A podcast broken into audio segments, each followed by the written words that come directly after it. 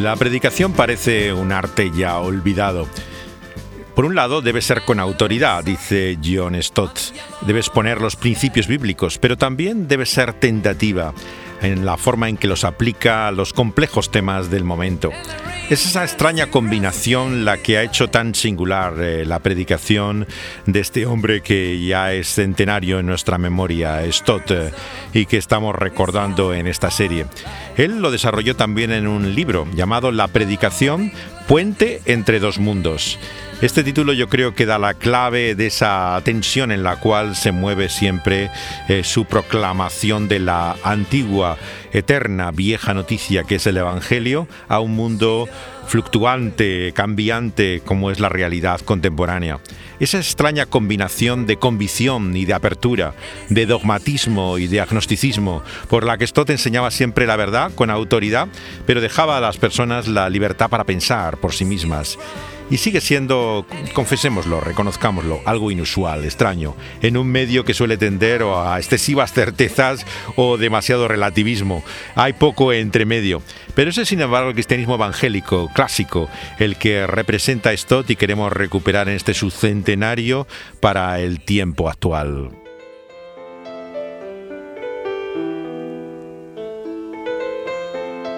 Decía el predicador evangélico anglicano Charles Simeon, eh, que llevaba predicando en 1827 45 años cuando dijo esto. Los primeros siete años dice que sus sermones no tenían ni pies ni cabeza. A él le ayudó mucho un libro, un texto de John Cloth llamado El ensayo sobre la composición de un sermón. Y en el 150 aniversario de Simeon, Stott mismo escribió también una apreciación personal para una antología que aparecía en América de sus sermones. Él predicaba a menudo en su púlpito de la iglesia de Santa Trinidad, en Cambridge, eh, donde estudiaba Stott. Era un bastión de la fe evangélica que había sufrido el desprecio de sus contemporáneos, pero que vivió la conversión de muchos estudiantes, entre ellos Henry Martin, el pionero, por ejemplo, de la misión en, en la India o Persia. En Mansfield Park, un personaje de Jane Austen, que se llama Mr. Crawford, define lo que es un buen sermón. Dice que es aquel que produce la gratificación de la elocuencia del púlpito sin ofender el buen gusto, ni acabar con la paciencia del oyente. Ese era el ideal en el siglo XIX. Tras el gran despertar del avivamiento del 18 con la predicación de Wesley de Wakefield, la predicación entra en una crisis de la que no ha salido todavía y está entre las guerras del siglo XX cuando nace Stott y empieza a pensar y considerar la importancia y el sentido de un sermón en el tiempo actual. El evangelista de la Unión Bíblica con el que Stott se convierte, cuando hacía su formación secundaria en el colegio privado elitista de rugby, NAS, da enseguida oportunidades al adolescente Stott para hablar de Cristo en las reuniones que se hacen en la escuela. En los retiros que organizaba, Stott llega a dominar ese peculiar género que se ha dado en llamar la charla de campamento. Se trataba de conferencias temáticas más que expositivas que partían de un texto bíblico, pero que buscaban siempre la respuesta práctica de ir a Cristo, de dar los primeros pasos del discipulado. Ya antes de llegar al ministerio en la iglesia de All Souls, Stott se da cuenta de que la predicación expositiva no es un estudio bíblico. No se puede hacer como muchos hacen todavía hoy, verso a verso, seguir un libro de la Biblia. Este es uno de los errores más extendidos de lo que es la predicación expositiva sobre todo en Estados Unidos, que hay iglesias conservadoras muy conocidas, no vamos a dar nombres, que practican lo que estamos llamando aquí running commentary, una forma de pasada de recorrer el pasaje palabra por palabra, verso a verso, francamente que pone a prueba la paciencia del oyente más diligente. Esto desde luego no es lo que Stott llamaba la predicación expositiva. Freedom is a word on everybody's lips today. Some proclaim it, others denounce it. Most people are seeking it. A few claim to have found it. What is this freedom we talk about so much? Esta es la voz de Stott preguntándose a qué llamamos libertad. Es un mensaje de los breves evangelísticos que hacía en su iglesia en las llamadas reuniones para invitados. Este tipo de encuentros están algunas registradas, eh, pero que ni siquiera saben la fecha de cuándo las dio. Eh, calcula más o menos que pueden ser las más recientes de los años 70. El tema, desde luego, yo me parece que puede ser 60 o 70 por la cuestión de la libertad, que era una, un tema actual. Pero eh, em, como pueden mm, escuchar, eh, Stott es un orador eh, tranquilo, digamos. O sea, él va presentando el tema, apela sobre todo a la inteligencia, la mente, utiliza los argumentos de una forma muy clara, nada confusa, y en ese sentido entiende que la predicación tiene un elemento fundamentalmente didáctico. Él en este sentido destaca por su capacidad pedagógica y la sencillez en la que lo presenta. Este modelo de predicación que tenía Stott, eh, en cierto sentido se enseñaba ya también en Ridley Hall, el lugar de, para el ministerio evangélico en el cual se prepara después de haber estudiado en la universidad. Eh, se hacía también en los estudios bíblicos de los grupos bíblicos universitarios, evangélicos que había en Cambridge, hacían también eh, en ese sentido una presentación parecida cuando hacían actividades evangelísticas. Y Stott predicaba así también en los primeros años con esos modelos. Él iba en bicicleta los domingos a los cultos en pequeñas iglesias rurales que había cerca de donde estudiaba en la universidad, Little Selforth o Six Mile Bottom, y hacía allí también sus primeros sermones en, contextos bastante eh, reducidos. Es en la revista también de la comunidad de estudiantes evangélicos eh, donde Stott empieza a publicar también algunos pensamientos sobre la predicación expositiva. Empieza, digamos, si queremos decir, a teorizar un poco sobre cómo es o debería ser para él la predicación. Él dice lo siguiente, exponer la palabra de Dios no es tratar un versículo o un pasaje de la Biblia, sino mostrar su significado, su aplicación y su desafío.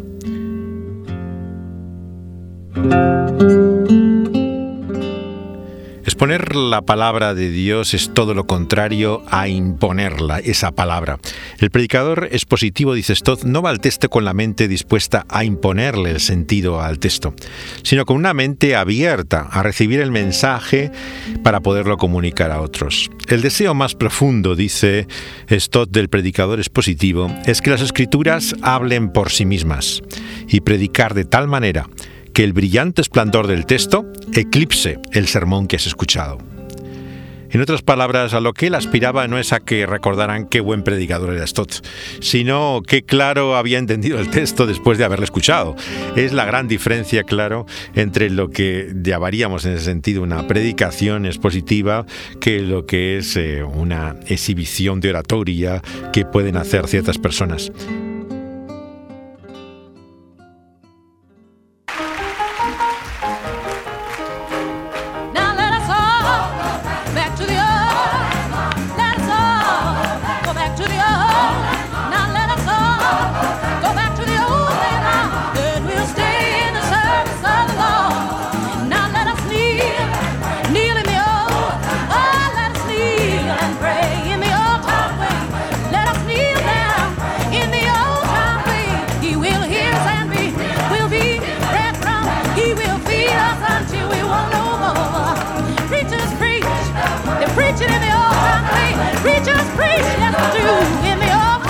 Esta es Aretha Franklin en nada más y nada menos que su famoso Amazing Grace, el nombre de lo que fue primero un álbum de la grabación en directo en una iglesia bautista de Los Ángeles del concierto que luego finalmente se ha podido recuperar visualmente. Estaba conservado lo que era la grabación de la película eh, de Sidney Pollack, eh, pero estaba sin sincronización, o sea, la voz no correspondía el sonido con el movimiento movimiento de los labios. Y hasta ahora con la tecnología más avanzada no se ha podido recuperar cuando finalmente se ha lanzado la grabación. Y en ella está este tema en el cual el coro que repite una y otra vez Areta con delante de su propio padre, el predicador que participa también en el concierto es predica la palabra, predica la palabra, canta Areta, en este caso refiriéndose a la predicación afroamericana, claro que tiene también un estilo peculiar en el cual se mezcla incluso la música con la voz, eh, que aunque no tiene nada que ver con Stott, por supuesto, esa forma de predicar, sin embargo, el, lema, sin lugar a dudas, fue el eslogan de su vida y de su ministerio. Predica la palabra, podríamos decir que es el resumen también de toda su visión de la misión que tenía en la iglesia y en el mundo.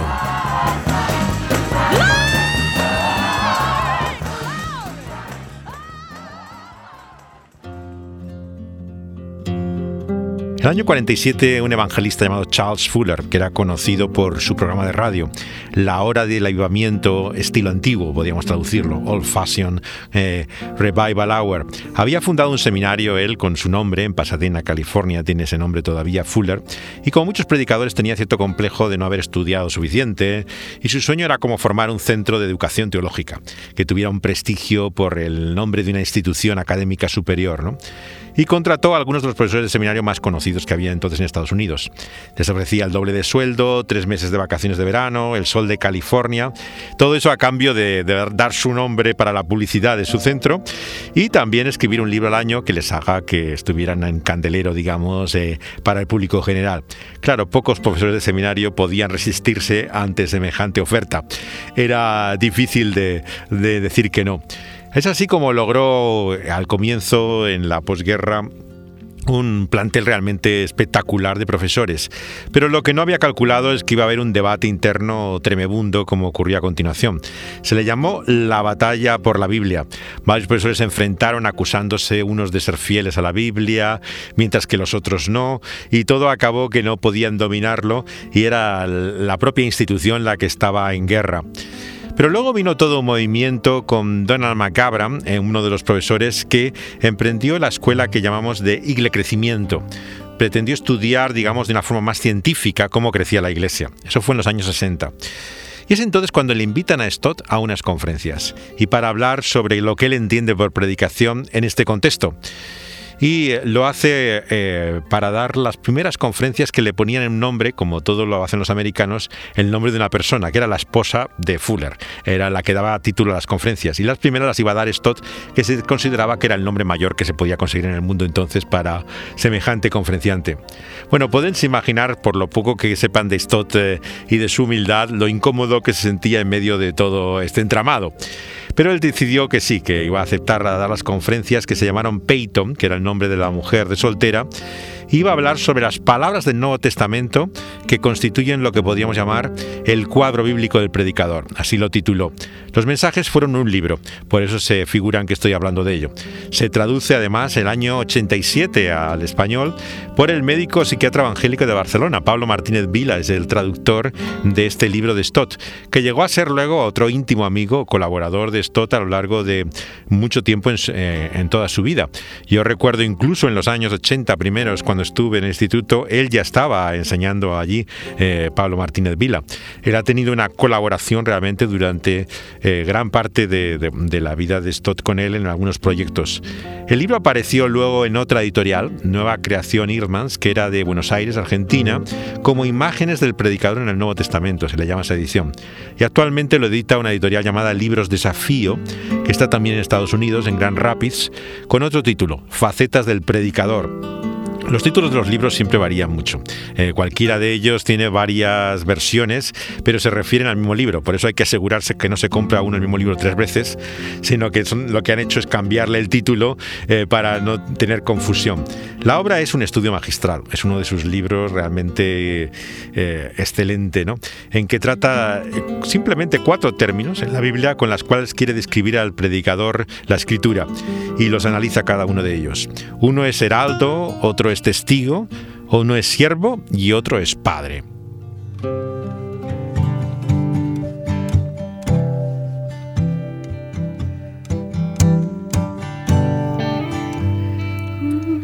Y esta es Ricky Lee Jones, eh, una cantante que les costará incluso relacionar con inquietudes espirituales, pero que en esta última época le ha interesado mucho el texto del Evangelio y la figura de Jesús.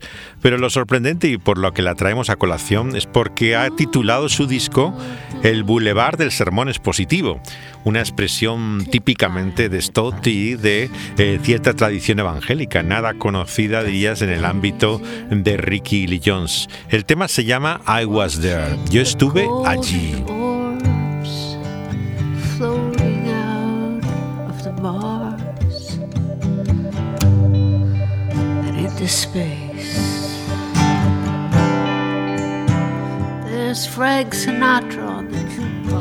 La convicción de Stott es que efectivamente Dios está allí, que es Jesús mismo a lo que se refiere esta, también esta canción, el que nos habla por medio de su palabra. Hay una comunicación real.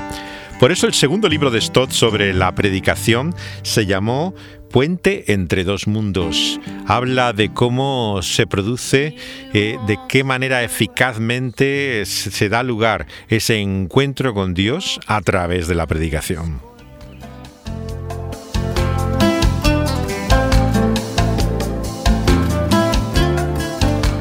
El profesor y evangelista anglicano del movimiento evangélico de renovación, Michael Green, publicó en los años 70 una colección de libros. Lo hizo en una editorial prestigiosa de Londres, que editaba no solamente libros cristianos, sino era una editorial importante, Hoddery Stoughton.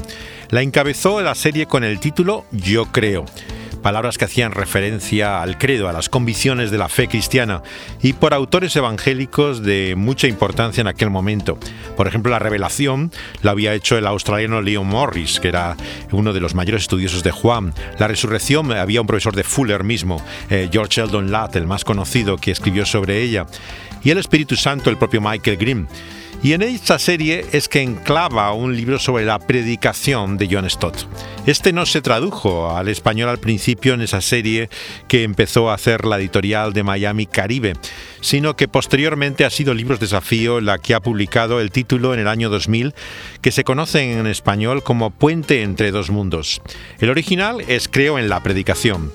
Stott firmó el contrato para el libro el año 77 pero se molestó cuando la editorial publicó el libro de un miembro británico de la comisión de Qumran llamado John Allegro.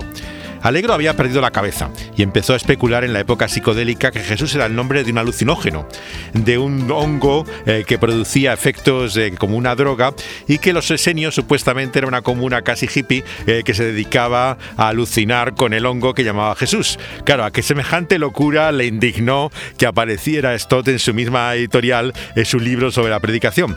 El libro se llamaba El hongo, el hongo sagrado y la cruz y es uno de estos libros estrafalarios, estrambóticos aquella época eh, que se llegaran a vender en grandes cantidades. No decía más que tonterías, aunque era evidentemente un científico. Una advertencia, por cierto, para los conspiranoicos. No se fíen de alguien que sea un reconocido científico, porque también pueden decir muchas bobadas cuando se les va la cabeza. Esto le pasó desde luego a Alegro. Igual que a su colega Strackner también, que estaba alcohólico y que eran miembros muy prestigiosos de la comisión de Kunram, pero que habían perdido la cabeza a estas alturas de la película. Desde luego, eh, Stott trabajaba en su libro de una forma muy seria y pensó que tendría la mayor divulgación a finales de los 70, pero realmente no se edita hasta el año 82 con la editorial con la que había firmado el contrato, con Hodder Stoughton. Es un libro que conozco muy bien porque coincide con la época en que me dio clase a mí. O sea, cuando yo estaba en el Instituto de Londres para el Cristianismo Contemporáneo, había justamente publicado ese libro y utilizaba mucho el concepto de doble escucha. La primera parte tiene un bosquejo histórico sobre la predicación y luego contesta objeciones que la gente tiene a la predicación, generalmente como algo desfasado, una cosa de otro tiempo, etc. Y a continuación desarrolla la visión de ella como el puente entre dos mundos. La segunda parte es muy práctica, es como un llamado a, a, estudiar, preparar el sermón, de qué manera hacerlo, se centra en la persona también del predicador, la sinceridad destaca, la seriedad, el valor, la humildad, es un libro, desde luego, fantástico. Recibió mucha atención desde el principio. El arzobispo de Canterbury mismo, Donald Cogan, escribió un comentario muy elogioso al libro y dijo que eso es de lo que trata realmente la predicación.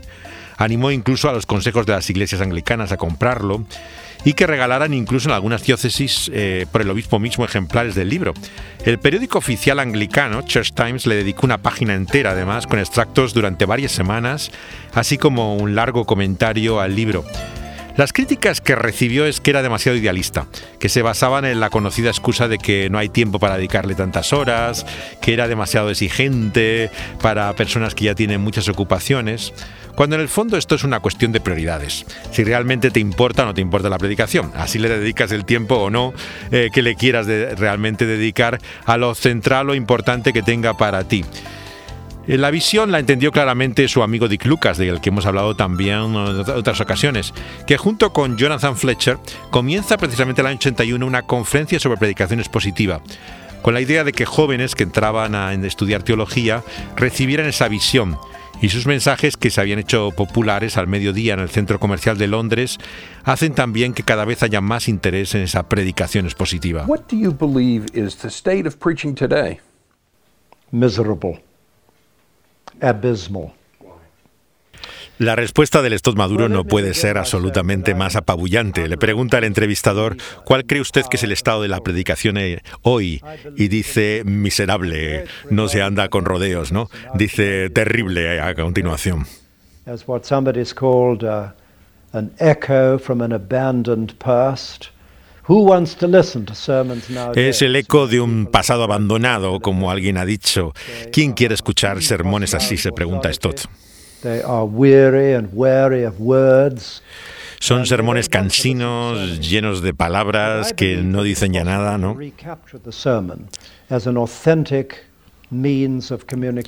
Él se propuso, por lo tanto, eh, capturar de nuevo la intensidad, la emoción, la pasión que él asocia con la predicación. As hopefully a spirit-filled preacher addressing spirit-filled people. La define aquí como una, una ser- sermón de predicación llena del Espíritu por medio de una persona, del predicador también lleno del Espíritu, una actividad espiritual. I believe that there is something about preaching that is unique, and I want to see it captured. Él cree, y esa ha sido su convicción, que hay algo único en la predicación, que no se da en ninguna otra cosa.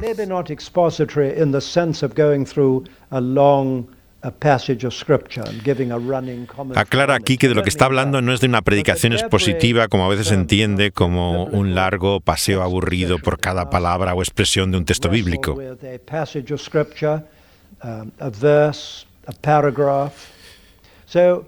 Él no está hablando de cuánto se trata, si es un versículo, si es un párrafo, qué extensa es la sección de la escritura. Es la exposición de la palabra de Dios. Eso es lo que quiere decir con predicación expositiva. No cuánto ocupa o con qué eh, atención se ve cada palabra o cada expresión.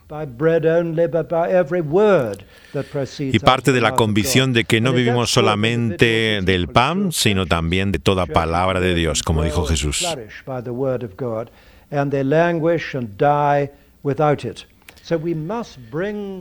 Y aquí habla del tema de su libro, de cómo el lenguaje también, por lo tanto, tiene que tener la vida que si pone en sí mismo la predicación. Y se pregunta por qué no más lo hacen. Dice que lo que hace que muchos sean tentados a no hacerlo, desde luego, es la vaguería, simplemente. Claro, lleva tiempo y energía dedicarse a ese tipo de predicación. Requiere considerar primero el texto antes de poder comunicarlo, ¿no? Entonces, una vez que has comprendido el texto, entonces ya es cuando puedes pensar en la aplicación y cómo hacerla. Pero hay una fase previa a la cual hay que dedicar tiempo y energía. Y hay que estudiar ambos lados de esa doble escucha. ¿Cuál es la cultura que nos rodea? Como qué es lo que dice esa palabra eterna de Dios que tiene que comunicarse como respuesta a las preguntas del mundo.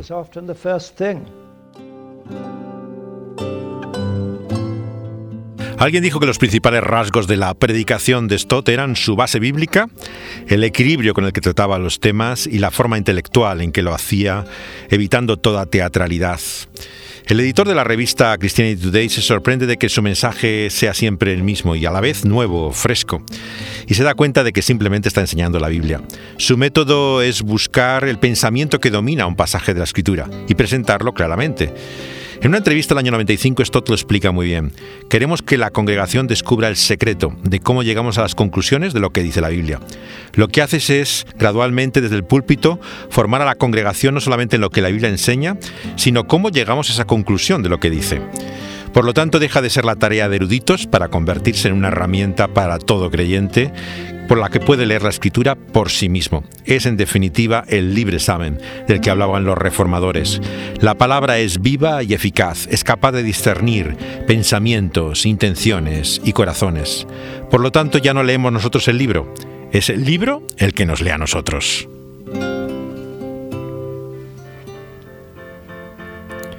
Seguiremos hablando de John Stott y su pasión por esa palabra de Dios en su comunicación a ella, a este nuestro mundo por su centenario, aquí en Altrasluz. Dani Panduro estuvo al control del sonido y José de Segovia hablándoles. Y pueden escuchar estos programas en Radio Dynamis, pero también en las plataformas en las que he subido como podcast a continuación, que es tanto SoundCloud como Evox y Spotify. Estaremos aquí hablando también sobre Stott la semana que viene al Trasluz.